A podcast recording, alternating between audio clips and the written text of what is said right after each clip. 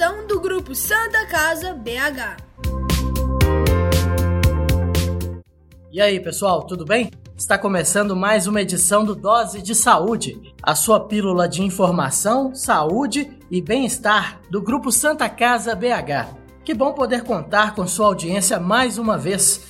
E se você é desses que está chegando agora e está ouvindo Dose de Saúde pela primeira vez, nós te fazemos um convite. Você pode procurar pelo nosso podcast nas principais plataformas digitais, como o YouTube e o Spotify, para ouvir os outros programas e se manter muito bem informado. Dose de Saúde, apresentação Marcos Coelho. O novo coronavírus mudou profundamente a nossa rotina. Sem sabermos ao certo quando essa quarentena vai acabar, essa sensação de incerteza afeta a nossa saúde mental e contribui para o aparecimento do estresse. Por isso, nessa edição do Dose de Saúde, vamos falar sobre os efeitos do estresse na saúde. Para conversarmos um pouco sobre esse assunto, convidamos a doutora Télcia Vasconcelos, da Clínica Médica da Santa Casa BH. Tudo bem, doutora Télcia? Tudo bem, é um bom estar aqui com vocês conversando um pouquinho sobre saúde. Também conversa conosco a doutora Cíntia Ataza, do Serviço de Neurologia da Santa Casa BH. Olá, doutora Cíntia, como vai?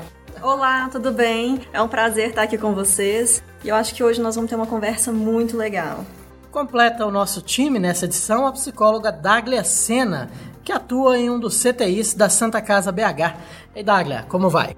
Olá, eu vou bem e vocês? Hoje a gente vai falar um pouquinho sobre estresse. Dose de Saúde, um podcast produzido pelo grupo Santa Casa BH. A Organização Mundial de Saúde reconhece o estresse como uma doença que atinge mais de 90% da população no mundo. Em tempos de pandemia, não há quem não tenha passado por algum tipo de estresse devido ao confinamento.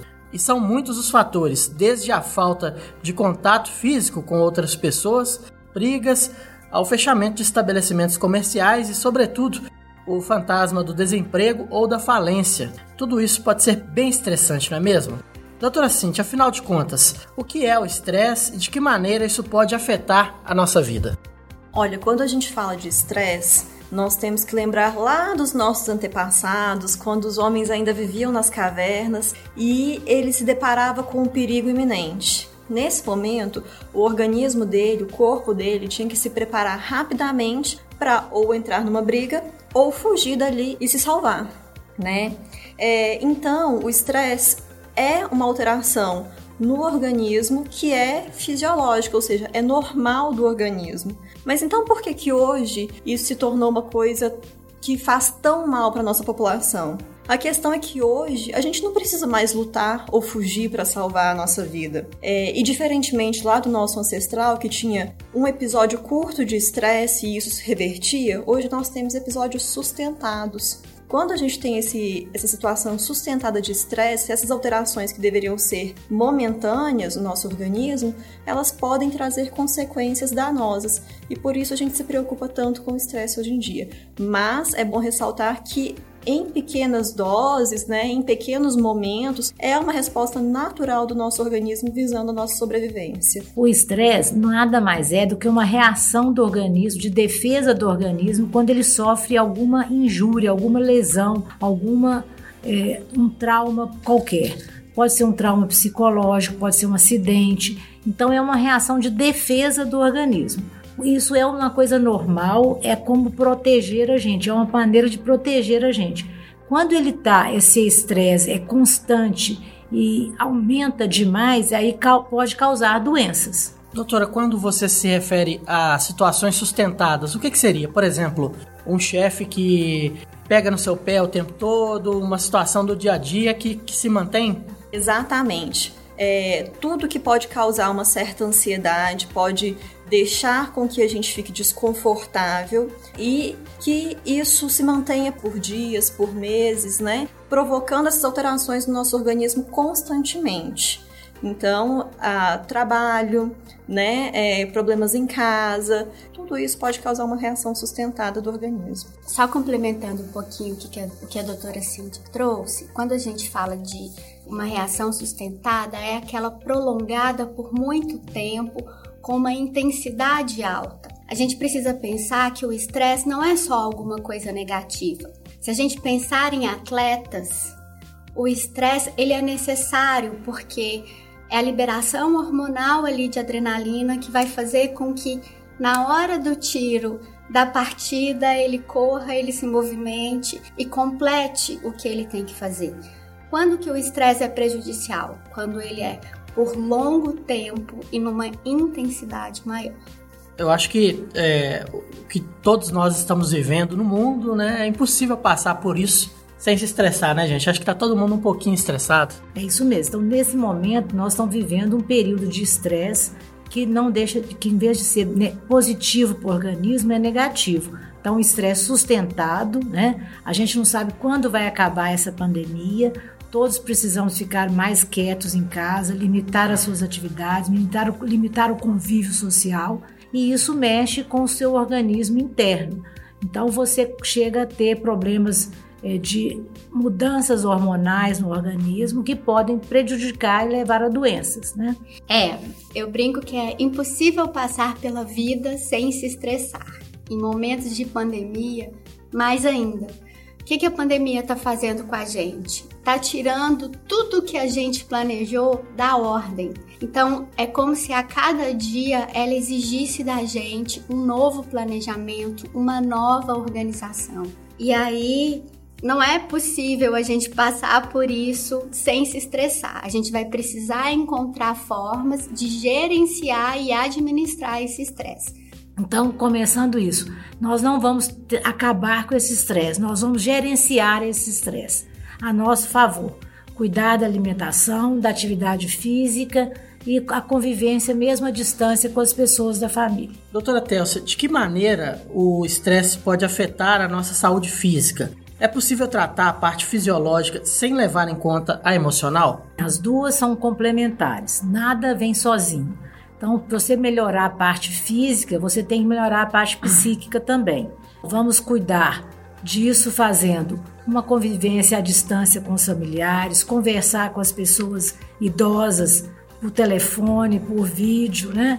é, e cuidar da gente parte física. Então a parte é, emocional e a parte física vêm juntos. Uma coisa vai ajudar a outra. É, eu concordo com o que a doutora Télcia falou, e só complementando, né, a gente vê que nesses momentos em que a gente fala que o estresse está sendo excessivo, a gente tem que entender que isso vem acompanhado de uma carga emocional importante. Então, o paciente ele tem uma situação em que ele fica mais ansioso, mais triste, né? É, e isso pode repercutir em sintomas no nosso organismo. É muito comum a gente ver pessoas que descompensam é, a pressão, a glicose, que começam a ter alterações cutâneas de pele, queda de cabelo, ganho ou perda de peso. Então a gente tem que tratar o corpo, mas sem esquecer dessa carga emocional que também merece um cuidado especial. Siga o grupo Santa Casa BH nas redes sociais. Arroba Santa Casa BH. Doutora, e de que maneira o estresse pode afetar a nossa produção de hormônios ou até mesmo influenciar na qualidade do nosso sono ou em outros aspectos da nossa vida? Nós temos um hábito normal no organismo relacionado à secreção de hormônios que é relacionado ao claro e escuro. Isso é normal em todo mundo. É, quando chega o, o tempo começa a clarear, você libera a secreção de alguns hormônios que são importantes no, no organismo. Então, o claro é uma coisa, o escuro é outro. Essa, se você tem essa mudança no seu organismo, vai mudar a secreção de hormônios. Então, o ideal é você seguir esse ritmo. Dormir durante a noite, acordar quando o dia clarear, né? Tempo mais claro, se, se submeter a atividades durante o dia, fazer atividade física durante o dia, para tentar um sono de qualidade dormiu, você tende a equilibrar a sua produção de hormônios. Se a gente com essa pandemia está mudando muito esse nosso ritmo biológico, pode afetar a secreção de hormônios sim. Você fica mais ansioso, mais nervoso, muda o seu hábito até alimentar, se você não aceita esse ritmo biológico normal. Então, tentar não dormir muito tarde, não acordar muito tarde, isso é bom para a gente manter a gente no nível aqui nessa pandemia. Quando a gente pega o gancho lá dos nossos ancestrais, que eles precisavam estar prontos para fugir ou para lutar, é, o organismo dele se preparava liberando hormônios que promoviam é, uma mudança no organismo ali momentânea para facilitar esse, essa situação. Então aumentava a frequência cardíaca, aumentava a pressão arterial, a disponibilidade de glicose para as células musculares, a vascularização dos músculos, e ele ficava preparado para essa situação de proteger a própria vida. Nós não precisamos mais correr nem lutar, mas nós temos essa herança genética, então nosso organismo se prepara da mesma forma no período de estresse. É, e esses hormônios liberados, então, no período de estresse, de forma sustentada, acabam descompensando a pressão arterial, o diabetes, né? Todas essas doenças que nós acabamos de falar. Inclusive, como é, o objetivo desses hormônios é te deixar atento, alerta para se proteger, você acaba também prejudicando o seu sono essas pessoas elas têm mais insônia, mais dificuldade de relaxar, tá? E com isso vem também o ganho de peso e outras tantas complicações. As aftas, as herpes, é, que são doenças, né, é, do dia a dia, as doenças autoimunes, é, elas são muito influenciadas pelo estresse. Uma coisa muito interessante dessa questão das aftas, do herpes e de outras doenças autoimunes é que um dos hormônios que é produzido em excesso nesse momento é o cortisol. Ele é necessário no momento de estresse, mas quando isso se torna uma coisa sustentada, ele diminui a nossa imunidade. Então, vai aumentar a chance de a gente ter doenças infecciosas, vai aumentar a chance de a gente descompensar doenças autoimunes. Por isso é muito importante tentar manejar esse período de estresse, gerenciar esse estresse para garantir uma saúde mais adequada. E hoje, com esse bombardeio de informações, às vezes nem informações verdadeiras, a pessoa está sujeita ali a receber uma carga enorme de informações diariamente. Isso tende a manter a pessoa com aquela adrenalina. Não fosse o estresse, a própria a quantidade de informações acaba dificultando a pessoa também a manter um sono regular, a dormir no horário certo, conseguir dormir no horário que tinha hábito de dormir, né? É isso mesmo. Então a gente está recebendo uma carga de informações muito grande, muitas vezes falsa, né? As famosas fake news. Então escolher muito o que que você vai ver, o que que você vai escutar, porque isso pode prejudicar você mesmo. Então a gente não precisa de ver informações exageradamente, olhar tudo que vier no seu no seu celular, todas as mensagens, escolher mensagens corretas de uma de uma, uma se você conhece algum serviço procurar saber essas mensagens desses locais, dos médicos, né? E não ficar escutando coisas demais que vai te atrapalhar mais ainda, uma confusão vai ser muito maior. Então, cada hora fala uma coisa, cada pessoa fala alguma coisa. Então, gerenciar o que, que você está recebendo de notícias. Que tal uma dose de saúde?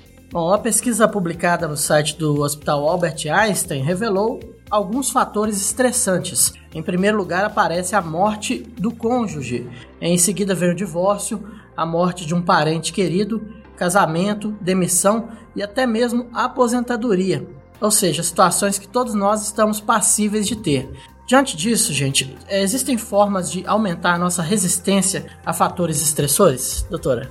É, sim, é, é claro que a gente pode se preparar para isso. Não que a gente espere que alguma coisa trágica vá acontecer, mas isso é o natural da vida, né? É, em algum momento a gente vai perder uma pessoa querida, em algum momento a gente vai enfrentar uma situação não esperada no trabalho. É, a vida é feita desses, desses altos e baixos. Então, é uma combinação de estar bem fisicamente, com uma alimentação adequada, com uma atividade física regular. Cuidado com a sua saúde em primeiro lugar. Então, se você tem algum problema de saúde, vá no seu médico, toma seus remédios corretamente, não mude os seus remédios com essa pandemia. Se possível, entrar em contato com seu médico que te conheça, manter o contato com ele.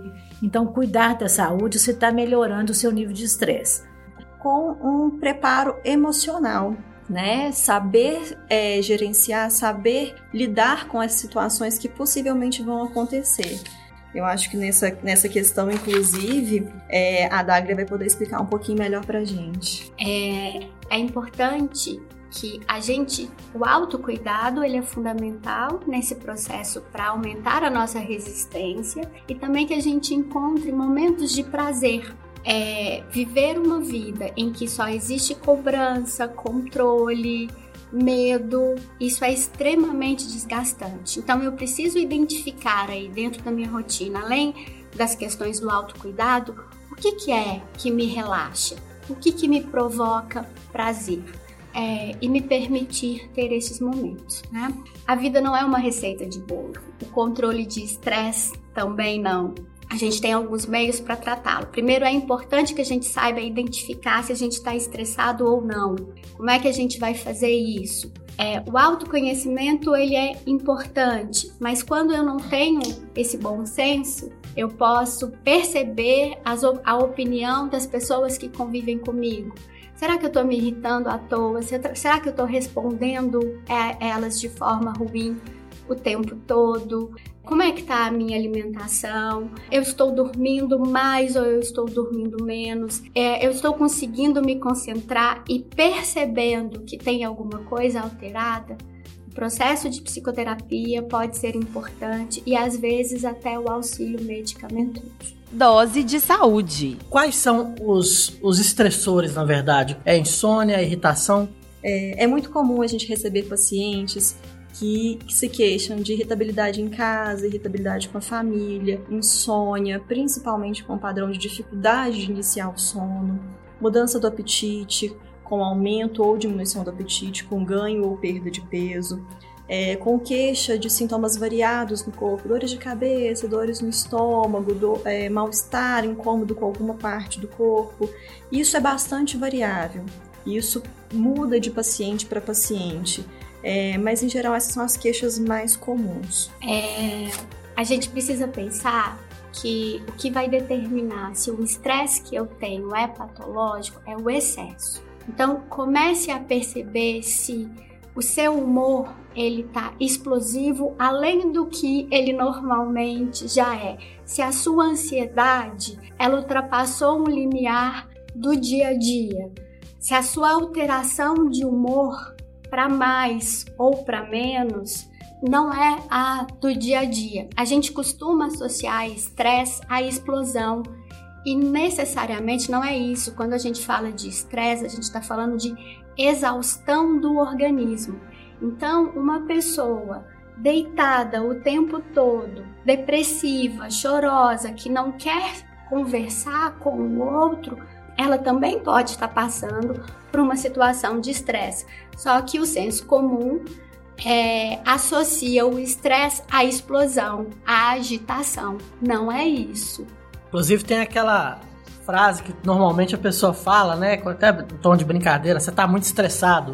Se, até quem tá de fora começa a perceber se a pessoa ali tá, tá manifestando uma irritação constante, já costuma até fazer esse tipo de comentário, né, gente? Exatamente, Marcos. A gente costuma associar o estresse, a raiva ao nervosismo. E aí, uma coisa que é, eu pontuo sempre para os pacientes, até puxando a orelha, é quando a, a familiar fala assim: conversa com ele, é, ele é muito nervoso. E é o estresse que causa adoecimento. E aí eu digo assim: não só isso, Ser explosivo, ser mal educado, isso não é doença. Isso é uma questão da personalidade que precisa ser melhorada. Não vamos confundir explosão com adoecimento. Não é. Todo mundo tem um, um determinado nível de estresse, né? Então é, chega um, a um certo ponto que passa a ser patológico. E à medida que vai se agravando, vão surgindo os outros sintomas que não se manifestavam antes. Isso é muito comum? Isso pode acontecer, sabe? É, é, muito comum que, com o passar do tempo, com essa carga emocional, com essa carga é, orgânica, o paciente vá acumulando novos sintomas num primeiro momento ele está só ansioso, um pouco irritado, e com o passar do tempo ele pode começar a apresentar sintomas físicos que podem se agravar progressivamente. E a partir desse momento ele vai precisar de um tratamento tanto para o corpo, com medicamentos para dor, ou medicamentos para outros sintomas que ele esteja apresentando, e de um tratamento também para a mente, digamos assim, né, para tratar essa carga emocional. Dose de saúde. O que, que a gente pode fazer para não deixar o estresse tomar conta da nossa vida? É aquela coisa que a Dagla já mencionou do autoconhecimento, Dagla? É, sim. passa pelo autoconhecimento. E aí tem umas dicas. A, a gente tem algumas orientações da Organização Mundial de Saúde é, que podem nos ajudar a lidar com esse estresse nos, nos, tempos de, de pandemia, que são o controle e o acesso à informação, que eu busque informações em site confiável, é, e que eu evite a propagação de fake news, né? Que essas informações que eu busque sejam num tempo limitado específico para que eu não passe tanto tempo é, em busca dessas informações. É, e que sejam de sites confiáveis, que eu não jogue, que eu não busque informações para jogar mais lenha na fogueira e aí isso vai de encontro à minha personalidade qual é o meu objetivo ao cutucar ou espalhar informações falsas, né? A gente pode usar as redes sociais como aliadas. Eu posso, ah, selecionando o que eu vejo, é, o uso de Instagram, o uso de Facebook, ter uma crítica em relação àquilo que eu vejo. Será que a felicidade plena existe? Será que a minha vida é tão ruim assim, se comparada à vida do outro? Será que aquilo que ele posta é verdade? Né? Eu posso usar as redes sociais como aliadas para aprender. Bem, eu tenho um tempinho aqui, o que, que é que eu gostaria tanto de aprender que eu ainda não tive oportunidade e agora eu tenho? Tem tanta gente fazendo, aprendendo a cozinhar, a fazer bolos, a procurando conhecimento aí de outras línguas, vendo outras culturas. Eu acho que a gente pode usar a nosso favor a rede social. Ser solidário, ir ao encontro da necessidade do outro. Isso é importante porque me tira do meu mundo. É, eu deixo de olhar para o meu próprio umbigo e para as minhas dificuldades e passo a ir ao encontro do outro. É, e por fim, se cuidar, né? Se permitir momentos de prazer, é, ter momentos de prazer com a sua família. A gente está trabalhando tanto, principalmente nós que estamos aqui no hospital, que quando a gente chega no quando a gente chega em casa, a gente quer deitar e dormir. E aí para no outro dia sair e trabalhar, mas a gente tem um núcleo familiar e é esse núcleo que nos sustenta, inclusive. Então vamos nos dedicar a Ele de uma forma tranquila, né? E, e receber deste núcleo o carinho e o cuidado que a gente precisa. Esse podcast é produzido pelo grupo Santa Casa BH, há mais de 120 anos cuidando da saúde dos mineiros. Ô Daglia, e de que maneira a terapia pode ajudar na prevenção ou no tratamento do estresse?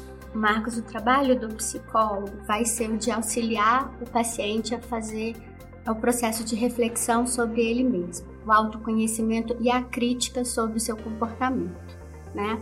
É, esse, esse é o trabalho central da psicoterapia. Além disso, ela vai pode auxiliar o paciente a gerenciar e contornar uma situação estressante, como ah, se eu preciso, se eu me estresso no trânsito, eu não consigo mudar o trânsito, mas eu posso mudar a minha rota, eu posso acordar mais cedo, eu posso tentar me organizar para lidar com aquilo que eu não consigo mudar, né? Se é, eu me estresso todos os dias com a minha esposa e, e o café da manhã, que era para ser agradável, vira uma briga todos os dias. É porque mesmo que você está brigando, a psicoterapia vai implicar você naquela discussão é porque mesmo, e aí você vai passar a escolher aonde você quer colocar sua energia.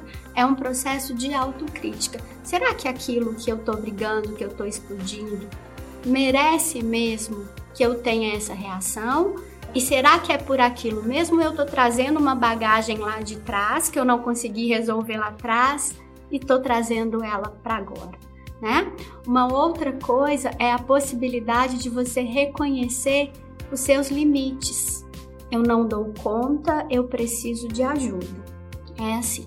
É, existem os estressores internos, né, Daglia, que seriam a própria personalidade da pessoa é, o que você falou com relação ao autoconhecimento. Então, a pessoa ter a consciência de que em determinado momento, se ela não está bem ali emocionalmente, ela, ela tende a, a ceder algum impulso, seja de compra, enfim, é, se conhecer para poder lidar com isso e não deixar o estresse tomar conta. Seria isso? Exatamente isso. A gente pode pensar, por exemplo, naquelas pessoas que têm um perfil dos perfeccionistas. A necessidade de controle da situação e num, num, mundo de pandemia, onde eu não tenho controle, eu não sei quando eu vou voltar a trabalhar, quando eu vou voltar a sair para me encontrar com os meus amigos, é, eu não consigo controlar o meu dia, é, isso tende a deixá-lo extremamente estressado. Só que o estresse não é só com ele, ele reproduz isso é, para todo mundo. Então é importante que ele perceba, ele não consegue se controlar e nem ao outro. E ele precisa viver em sociedade, ir em direção ao outro. Então é, precisa baixar a bola e a psicoterapia pode ajudar. É, um, um outro tipo de personalidade é aquele sujeito que tende a desorganização. É, no momento de pandemia em que eu tenho as minhas finanças muito apertadas, se eu sou desorganizado, manter esse tipo de comportamento vai me tirar o sono, vai me deixar muito mais estressado. Então, é, eu vou precisar de ajuda de alguém para me ensinar a ter disciplina e a ter foco. Com o que, que eu preciso gastar? Então, tá aí uma oportunidade da gente se conhecer e trabalhar as nossas dificuldades próprias das nossas personalidades que a gente passava pano até então. Ah, mas isso é um detalhe, né? Hoje isso não é um detalhe. Ó, oh, vou fazer uma confidência aqui. Eu sou impulsivo e ansioso. Também são estressores? Também são estressores. É, olha aí, quem sabe uma psicoterapia não ajuda, Mar? É, depois eu vou pegar o contato, viu, Dagner, do okay, consultório. Vou te dar meu cartãozinho. Vamos lá. Acompanhe as notícias do grupo Santa Casa BH e fique sempre bem informado. Acesse santacasabh.org.br. Uh, doutora Cintia, o estresse tem algum lado positivo? É possível tirar algo de bom do estresse? Nós temos que lembrar que o estresse é uma resposta fisiológica do nosso organismo diante de uma situação, de um problema, né? Então, assim, é, se a gente for pensar friamente, tudo o que a humanidade inventou, de todas as tecnologias, desde a invenção do primeiro, da primeira roda até a invenção da nanotecnologia hoje, que pode ajudar a gente na saúde, ela veio para solucionar algum problema, veio para resolver algum fator estressante. Então a gente sabe que isso é um motivador para a evolução da população.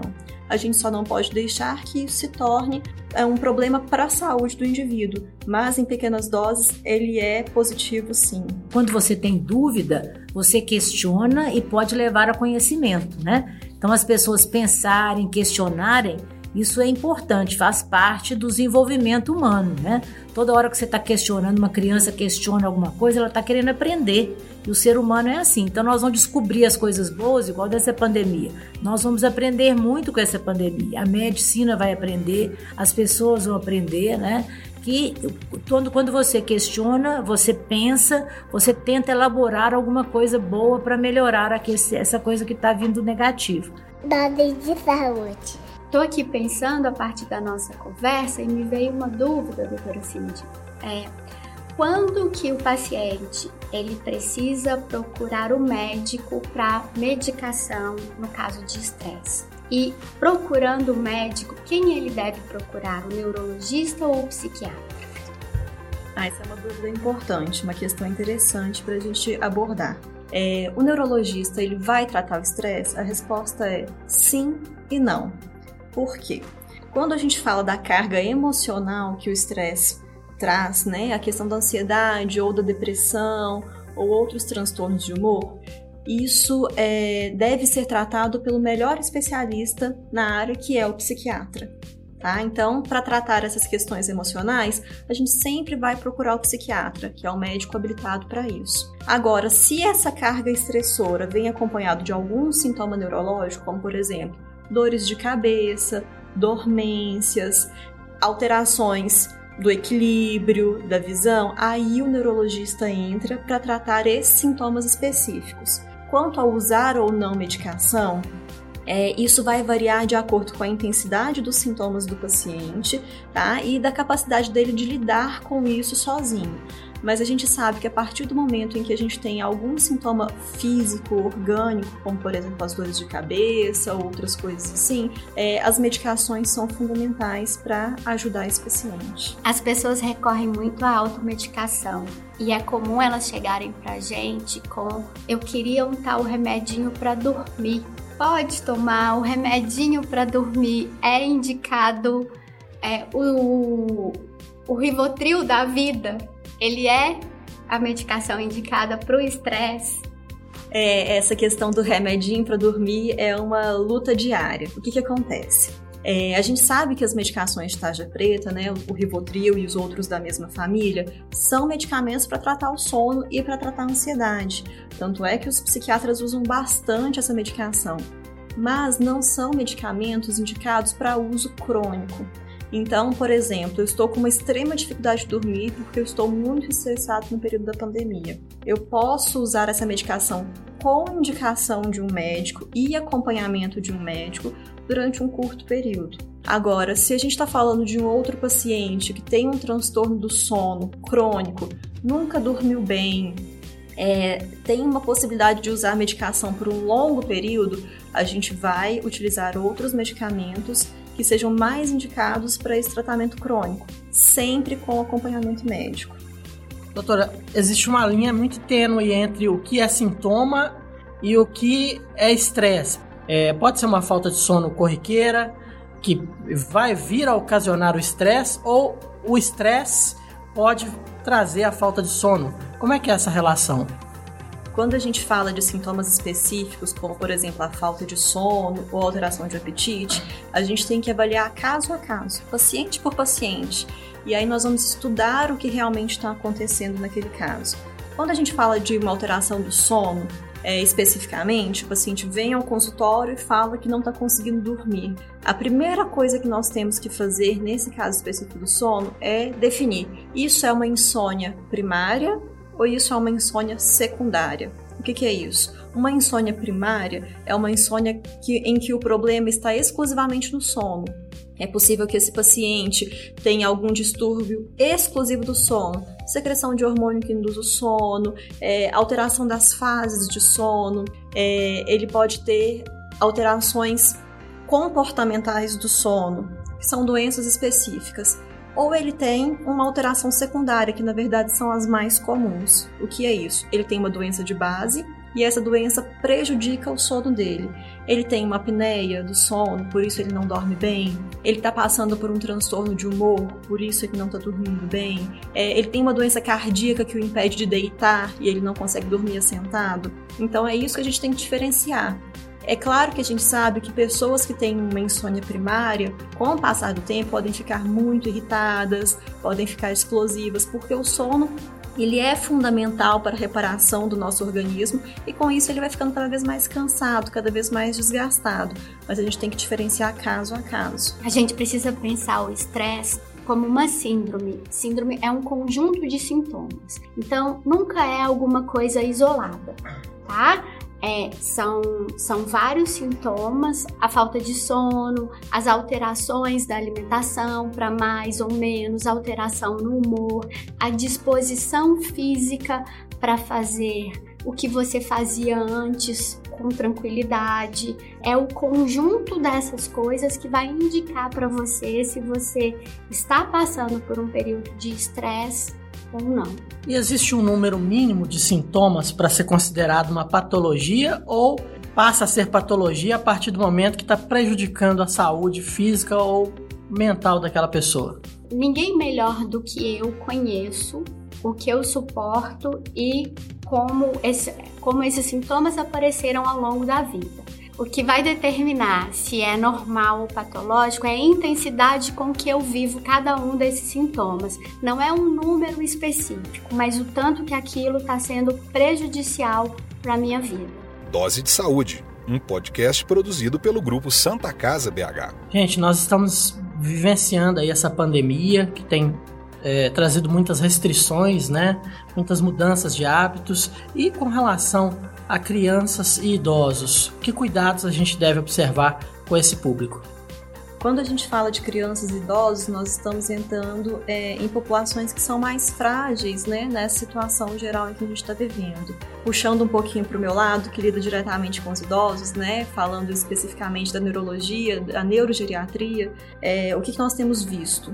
É, no início, foi muito comum que esses pacientes tivessem alguma patologia grave e não fossem levados ao pronto-socorro pelo medo, pelo pânico que as pessoas estavam apresentando naquela situação com o coronavírus. Então, não foi incomum no início do quadro a gente é, encontrar idosos em casa com sintomas de AVC, com sintomas de outras doenças graves que precisariam de um atendimento imediato, mas que não foram ao pronto atendimento pelo medo gerado né, pela doença. É, e agora a gente está vendo um outro perfil desses idosos que é, estão há três meses em casa em isolamento social, sem visita, sem contato com a família, e nós estamos vendo então uma descompensação do humor, eles estão ficando mais deprimidos, os pacientes que já estão demenciados estão ficando mais agitados, né, com mais alterações do sono, do comportamento. E a gente tem que lembrar que o isolamento social é fundamental para esse grupo que é mais frágil, que é mais susceptível, mas que a gente não pode isolar emocionalmente, né? Que a gente tem que manter um convívio é, saudável, encontrar uma maneira de manter um convívio saudável com esses idosos, né? Para que eles não sofram é, com esse afastamento da família. As crianças são muito espertas e apreendem muito rápido. Então, falar com as crianças, explicar com os idosos também, explicar o que está acontecendo e manter uma convivência boa. Se a criança está ficando mais em casa, eu acredito que os pais também estão ficando mais tempo em casa. Então, aproveitar esse convívio para conversar mais, para viver mais tranquilamente com a criança, fazer as atividades de rotina de casa com as crianças, né? Então, o, o contato é isso: explicar bem, as crianças conseguem aprender isso bem, falar bem o que está acontecendo e ter essa convivência mais perto, com tanto com a criança quanto os idosos. Eu penso que é importante é, a rotina eles perderam a rotina com a questão de não poderem ir à escola. E junto e nessa rotina incluía brincar com outras crianças. Então a gente está vendo um grupo, as crianças também, num grupo muito frágil, perderam os amiguinhos, tem que fazer para casa, que as escolas estão mandando, com os pais nervosos, estressados, porque precisam ensinar. É, é como se a criança tivesse perdido tudo, nem a memória que, os, que a gente pode pensar que os idosos têm e, o, e, a compreensão de que virão momentos felizes, a criança ainda não tem essa bagagem. Então, tentar manter uma rotina possível de estudar, de brincar, de assistir TV, de assistir aos desenhos. Quando eu cheguei, né, eu vi vocês conversando um pouquinho sobre as crianças ficarem o tempo todo brincando, vendo programas na TV, vendo galinha pintadinha, enfim, brincando no celular. Isso pode fazer parte da rotina e, claro, os pais precisam trabalhar mas é bom que isso não faça parte da rotina o tempo todo. Tem que ter limite, tem que parar para ir ir comer, tem que parar para estudar, tem que parar para ir brincar, tem que parar para não fazer nada, né? É, e o contato com os avós já que ele não pode ser feito fisicamente, ele pode, a gente pode estimular as crianças a produzirem cartinhas, a produzirem desenhos. Seria ótimo, isso é uma boa ideia. A criança des desenvolver habilidades motoras, né? Então desenhar, escrever, é, colorir e mandar para o avô de lembrança e a, e a tecnologia ajuda a gente nisso, né? Tanto você pode fazer isso de escrever e pode falar por vídeo, conversar. Isso é importante para idoso e para criança também. É importante que elas compreendam por que, que elas estão em casa, o que, que é o coronavírus, quem que a gente está preservando. A gente está formando adultos também. A gente conversou, a Santa Casa já fez um podcast especial sobre solidariedade. É, ensinar essa criança que outras pessoas também precisam de ajuda mais que ela, inseri-la numa atividade de ajuda ao outro. E os pais, eu acredito que eles já estão fazendo isso, sendo criativos o tempo todo. Haja criatividade, né? É. Tem que ter muita. Dose de saúde. A gente convive com uma pessoa estressada o tempo todo. A gente pode ser afetado por isso. Acaba contaminando todo mundo também, né? Ou não? Você convivendo com uma pessoa sempre muito estressada, isso leva a um aumento da sua carga de estresse também. Né? Então, essa pessoa vale a pena conversar com ela. Falar assim: olha, você está ficando um tempo demais estressada. O que, que nós podemos fazer para gerenciar esse estresse? A situação está difícil, a pandemia está acontecendo. Vamos conversar sobre isso, se é da sua família, se é seu marido, sua esposa. Então vamos conversar, porque isso pode levar ao outro que está perto a aumentar a sua carga de estresse, né? Então nada como uma boa conversa, falar claramente e ver o que, que pode ser feito para diminuir esse estresse estar tá em excesso. Vou, vou dar um exemplo. Ontem no meu trabalho, né? As pessoas acham que porque eu sou psicóloga eu não me estresso. É, eu cheguei ontem no CTI, tinha muitas coisas para fazer ao mesmo tempo e no meio de muitas coisas para fazer ao mesmo tempo, a secretária chegou para me fazer uma pergunta. Eu olhei para ela e falei: "O quê?" E aí ela disse assim: Mas por que que você tá falando assim? Eu falei: Ai meu Deus, desculpa, é porque tem muitas coisas para fazer ao mesmo tempo. Então, se eu tenho um chefe que é estressado e que coloca pilha o tempo todo, me exigindo que aquela que determinada atividade seja feita dentro de um determinado tempo, ou se é, eu tenho um esposo desorganizado, mas que quer as coisas no tempo dele, na hora dele, se eu tenho crianças é, que gritam o tempo todo, isso vai me atingir e eu vou atingir aos outros. Então, o momento de parar e se perguntar por que que é que eu estou estressado, isso é muito importante, porque isso vai evitar que eu entre na pilha do outro e que eu possa inclusive dizer: espera um pouco porque eu já estou fazendo alguma coisa. E o estresse é, especialmente nesse momento de pandemia aí, tá todo mundo mais confinado em casa e acaba consumindo mais álcool. Isso pode gerar uma dependência do álcool ou de outras drogas? É, a gente primeiro tem que entender que, na maioria das vezes, quando a gente fala de um adicto, de uma pessoa que é dependente do álcool ou de outras substâncias, ele tem uma característica genética que aumenta a chance dele se tornar um dependente químico.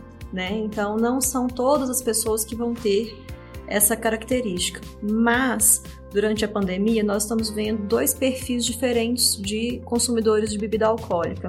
Antes da pandemia, existia um grupo de pessoas que bebiam socialmente, aos finais de semana ou em eventos sociais, mas que agora estão ou em home office ou estão em isolamento social e se veem numa situação de férias ou de final de semana constantemente. Então a pandemia passou a ser uma desculpa para que ele beba a bebida alcoólica, né? Todo dia tem uma live de música, todo dia tem alguma alguma coisa para ser feita em casa com a família, então todo dia é, você tem uma oportunidade de beber essa bebida alcoólica. É, o outro grupo que é importante dizer são aqueles pacientes que já não estão bem é, que tem um transtorno de humor ou que tem algum outro problema psiquiátrico e que nesse momento buscam no álcool a única fonte de prazer e satisfação, né? Que tem uma personalidade até que talvez é, crie uma dependência maior dessa bebida. É, então a gente vê que realmente o aumento da bebida nesse período foi importante. E a gente não tem como criticar algumas medidas é, de limitação da venda de bebida alcoólica. Mesmo que essas pessoas que antes bebiam socialmente, que agora bebem todos os dias, não se tornem adictos ao final da pandemia, a gente sabe que o consumo de bebida regular pode trazer prejuízo para essas pessoas né, grandes quantidades de bebida alcoólica num ritmo regular, mesmo que não por um intervalo muito grande, já pode ser prejudicial. E a pessoa acha que o álcool, na verdade, você usa o álcool para diminuir o estresse, para diminuir a ansiedade. Naquele primeiro momento, isso pode acontecer, mas depois tem uma coisa muito ruim que o álcool aumenta isso depois. Então, ele tem inicialmente você usa uma bebida alcoólica, usa um medicamento, usa alguma outra coisa, naquele momento pode diminuir seu nível de estresse, mas duplamente aumenta quando você para com, esse, com essa ingestão. Então você vai precisar de cada vez maior quantidade de álcool para diminuir o seu estresse e vai ficar cada dia mais estressado, porque no primeiro momento ele diminui, quando você termina ele aumenta. Então as pessoas não devem procurar isso como efeito para diminuir o estresse, nem o álcool, nem excesso de medicamentos, porque não tem benefício, só vai trazer malefícios para você e para o seu organismo. Além de ser para o seu organismo, você pode causar doenças no fígado, gastrite pelo excesso de álcool. Dose de saúde a sua pílula de formação do grupo Santa Casa BH. Os profissionais de saúde hoje estão cada vez mais propensos a serem vítimas do estresse, né? Porque está uma pressão muito grande, tanto externa, desde os familiares que ficam muito preocupados e cobram o tempo todo desses profissionais às vezes até pedem que o profissional não vá trabalhar, né? Deixe de cumprir ali a sua missão, né? E aos boatos, né, que se espalham aí pela rede social, né, as fake news. Tem muita gente que acha que a Covid às vezes está sendo supervalorizada, né? E não é bem assim, né? Tudo isso afeta muito a vida do profissional de saúde, da pessoa que trabalha no hospital, né? Como é que vocês têm encarado isso? Os profissionais de saúde têm que ter muito cuidado com eles mesmos. Então, nós estamos lidando desse sentido. Muito cuidadoso, usando máscara, usando toda a proteção individual que é necessário para o contato com o paciente, para não deixar de atender o paciente, mas cuidando da nossa saúde. A família pressiona sim, a gente sente a pressão da família. Meus filhos perguntam por que, que você está indo muito no hospital, não pode parar de ir. A gente sabe que a nossa função é essa, nós vivemos com isso. Então, nós vamos continuar trabalhando, mas eu acho que todos os profissionais de saúde têm que ter consciência que tem que ter o cuidado intenso com ele. A máscara de proteção, todos os mecanismos de proteção individual, lavagem das mãos toda hora na hora de examinar o paciente, né? Com isso, a gente consegue manter a gente tranquilo, com, sem, com saúde, para poder cuidar dessas pessoas que estão precisando. É, Marcos, nos colocaram no começo na posição de heróis. E isso é, isso tem dois pontos. Se por um lado isso nos causa uma homenagem e a gente fica extremamente feliz por isso, por outro, dá a impressão de que a gente suporta tudo, porque o super-herói suporta tudo, que ele não sai machucado, né?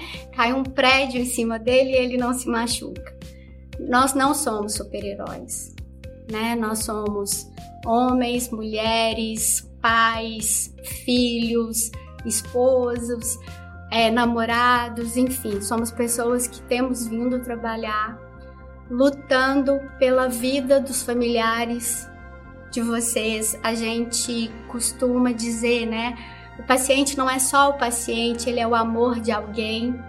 E aí a gente está lá na linha de frente, os médicos, os enfermeiros, os técnicos, fisioterapeutas, nutricionistas, os técnicos de radiologia, enfim, tantos outros profissionais que eu vou deixar de citar aqui que estão na linha de frente, tocando no paciente e lutando pela vida dele. Por trás tem os psicólogos, tem os, assistentes sociais, tem as meninas da limpeza, tem os secretários, a gente tem tentado oferecer a esses profissionais que estão na linha de frente o maior suporte possível. É pesado para a gente quando a gente perde um paciente. É pesado para a gente quando a gente tem que entrar em contato com uma família e dizer que o quadro se agravou. E aí a gente escutar da família que o Covid é uma conspiração mundial para que de alguma forma a gente ganhe mais dinheiro. É um desabafo que eu estou dizendo. A gente está lutando muito ali na frente pela vida do nosso paciente, pela nossa vida, para escutar isso. Né? Aos profissionais de saúde como eu, o que eu posso dizer é: vamos nos suportar vamos dar suporte ao colega e vamos receber desse colega o suporte, o cuidado. Felizmente, é, essas coisas que a gente escuta não é da maioria das pessoas. Quando eu ligo para a família para dizer como é que você está depois da notícia que a médica te deu, eu estou ligando para oferecer o suporte emocional que é por telefone, porque é isso que é possível. Eu escutei uma coisa muito bonita de uma familiar, uma esposa, ela disse para mim assim: "A primeira coisa que eu quero te dizer é pedir para você se cuidar. Eu sei que você está cuidando do meu esposo, mas se você não se cuidar antes, você não vai poder cuidar dele nem dos outros familiares. Isso me emocionou. Então, vamos nos cuidar. É isso. É, a Dagli até ficou com a voz embargada ali, né? Os olhinhos lacrimejaram, né? Mas eu, é, eu que não sou profissional da área de saúde, eu trabalho no hospital, mas eu sou jornalista. Dá pra gente se colocar um pouco no lugar do profissional de saúde, eu imagino como é que deve ser complicado nesse momento, um familiar cobrar do profissional o uso de determinado medicamento A ou B, porque existem é, pessoas que não são profissionais de saúde falando que tem que usar esse, esse medicamento. E, e, achar que você está deixando de, de oferecer o medicamento por questões políticas ou por, por questões ideológicas que não vem, a, não vem ao caso, né? Deve ser muito duro, né, doutora? Eu acho que a mídia fala-se muito, tem que falar mesmo, é função da mídia explicar, mas o médico ele tem consciência, ele fez uma formação de seis anos de medicina, ele sabe o que ele tem que ser feito. Então o médico é uma pessoa consciente do que pode ser feito, do que tem que ser feito, ele sabe onde procurar as medidas é, sensíveis e realmente reais, as, as, medidas reais que precisam de ser o tratamento dessa Covid. Não é pela televisão, não é pelo que o fulano de tal fala que nós vamos tratar o paciente. É pela ciência que está documentada nos, nos estudos sérios que a gente vai aceitar isso aí. Então o médico, eu acho que ele é consciente do que ele sabe, do que ele procura, ele sabe as medidas corretas, onde ele tem que procurar e faz o tratamento correto do paciente. Ninguém vai deixar de tratar um paciente de Covid porque alguém falou isso ou falou aquilo. Ele vai tratar o que o paciente está precisando, o que ele tem certeza que precisa ser feito. É isso, é uma questão tão complicada. É, graças a Deus, a maioria dos pacientes com quem eu tive contato, eu não tive esse problema. Mas é claro que a gente vê isso acontecendo, né? As redes sociais estão aí, né? As pessoas têm total liberdade de falar o que elas querem nas redes sociais e com isso as informações se difundem, nem sempre elas são verdadeiras. O fato é que a equipe médica de todos os serviços vai seguir o que tiver evidência científica, ou seja, o que foi estudado de maneira adequada e que mostrou benefício. Então, assim, a gente não tem, a gente não pode seguir a opinião de fulano ou de ciclano. A gente tem que seguir o que os estudos mostram ser o melhor para o paciente. E nós temos que pensar que usar medicações porque alguém indicou sem o estudo pode trazer, na verdade, mais prejuízo ainda para essa pessoa. Então, assim, é uma situação complicada.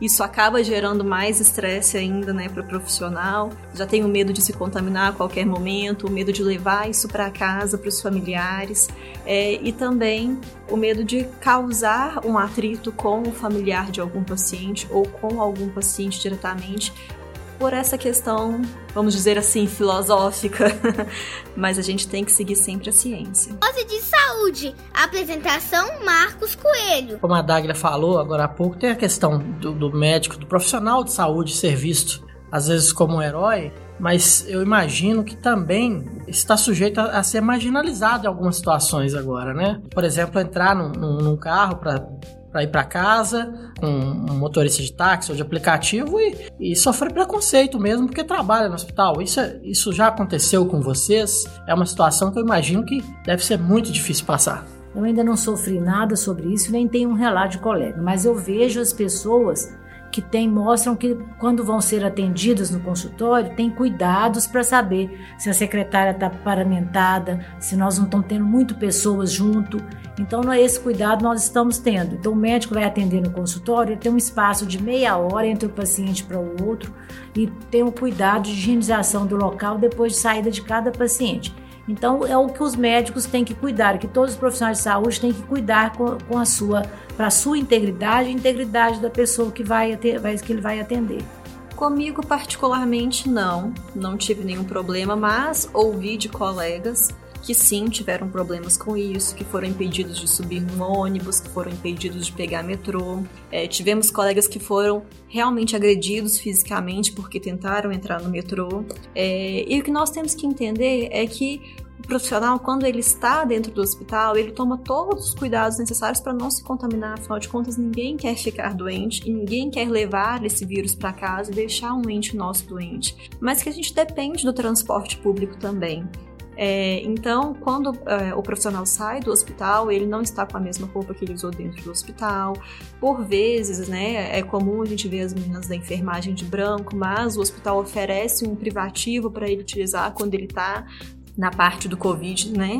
E que o risco de contaminação só por ele ser profissional de saúde não deveria impedir que ele tivesse acesso a esses serviços, né? Que são serviços básicos para que ele possa vir trabalhar e cuidar de outras pessoas aqui.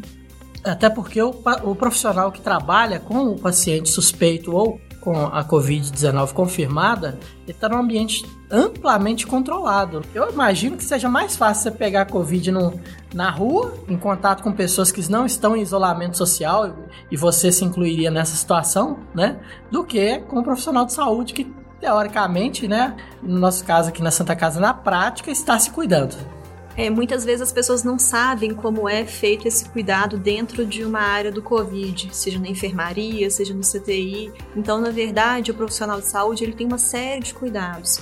Ele chega de casa com uma roupa social, com a roupa, a roupa pessoal, sapatos e máscara, e aqui ele vai se trocar.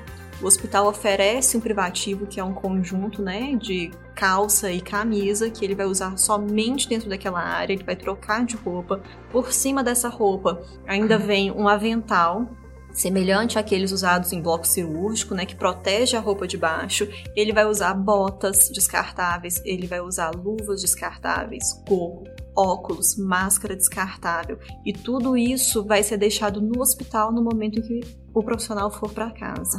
Muito bem explicado, então, pela doutora Cintia. Então, portanto, não se estresse com os profissionais de saúde que estão aqui para te ajudar. Dose de saúde. Bom, estamos terminando mais uma dose de saúde, né? Uma dose de informação para você. E vou deixar espaço agora para a doutora Télcia, a doutora Cíntia e a Daglia deixarem seu recadinho final. Doutora Télcia. Vamos fazer o seguinte: essa epidemia está acontecendo, é no mundo inteiro, é uma coisa nova, nós temos que aprender a conviver com ela. Vamos aceitar que o, que nós podemos fazer agora, até antes de chegar a vacina, é a proteção individual de cada um usando máscara, diminuir o contato com as pessoas na rua, em locais de aglomerado, porque nós vamos conseguir passar por isso e provavelmente daqui a um ano nós temos a vacina, isso tudo já passou e nós vamos usar o aprendizado que nós tivemos nesse período. Então, até agora, vamos cuidar de cada um, usar máscara todo dia, evitar aglomerados e cuidar da saúde para a gente ficar bem até o final dessa pandemia. Doutora Cíntia, seu recadinho final? Gente, é, espero que tenha sido uma conversa muito bacana, que tenha esclarecido várias dúvidas de vocês. E a questão é a seguinte: é, todo mundo vai se sentir estressado e vai se sentir mal em algum momento durante essa pandemia. Se você não estiver conseguindo lidar com isso adequadamente, procure ajuda. Os psicólogos estão atendendo de maneira online, os psiquiatras estão atendendo. Não fique em casa sofrendo sozinho. Se você puder ficar em casa, fique em casa. Se você não tiver essa condição, se proteja na rua para que a gente possa passar por isso o mais rápido possível. Aglia, sua mensagem final? É, primeiro, obrigada pela oportunidade e eu queria dizer para vocês que momentos ruins todos passamos e já enfrentamos várias dificuldades na vida. E se estamos aqui é porque conseguimos em algum momento superá-las. Então, diante de momentos difíceis, rememore um outro momento complicado que você teve e a sua superação deste momento. E aí você vai conseguir caminhar. E se ficar muito difícil, conte com a gente. É, não se coloque sozinho é muito importante o contato social, ainda que à distância. O contato com o outro nos protege de adoecimentos maiores. É isso aí, tá dado o recado. Nós estamos terminando mais uma edição do podcast Dose de Saúde, mas antes eu gostaria de deixar um recado muito importante. A Santa Casa BH é o maior hospital 100% SUS de Minas e um dos hospitais referência em coronavírus. Por isso, mais do que nunca precisamos da sua ajuda. A instituição está firme e forte para receber casos graves de coronavírus. E para continuar assim, é importante contar com seu apoio para vencermos essa batalha contra a Covid-19. Para saber como, acesse o site www.santacasabh.org.br doações ou ligue 31 3274 7377.